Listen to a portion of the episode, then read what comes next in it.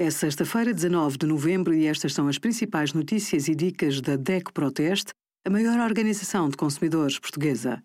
Hoje, em DECO.proteste.pt, sugerimos como evitar erros de higiene na cozinha usando tábuas de corte diferentes ou várias colheres para provar. A análise a marcas de papas de aveia conclui que as de compra têm mais açúcares e o nosso curso Miúdos Mais Seguros na Cidade, um incentivo à mobilidade júnior.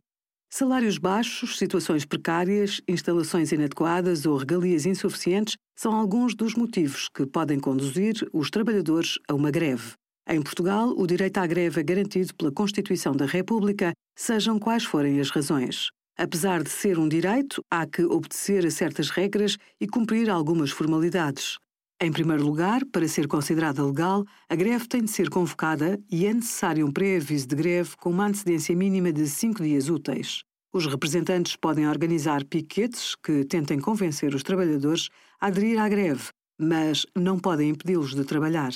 Durante uma greve, os trabalhadores ficam dispensados de comparecer ao trabalho e não recebem o salário referente ao período em que faltam, mas esses dias contam para efeitos de antiguidade na empresa.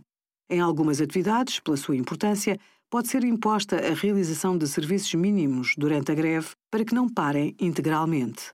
É o caso, entre outros, de correios e telecomunicações, serviços de saúde e de fornecimento de medicamentos, bombeiros ou transportes de pessoas e bens. Obrigada por acompanhar a DEC Proteste a contribuir para consumidores mais informados, participativos e exigentes. Visite o nosso site em deco.proteste.pt.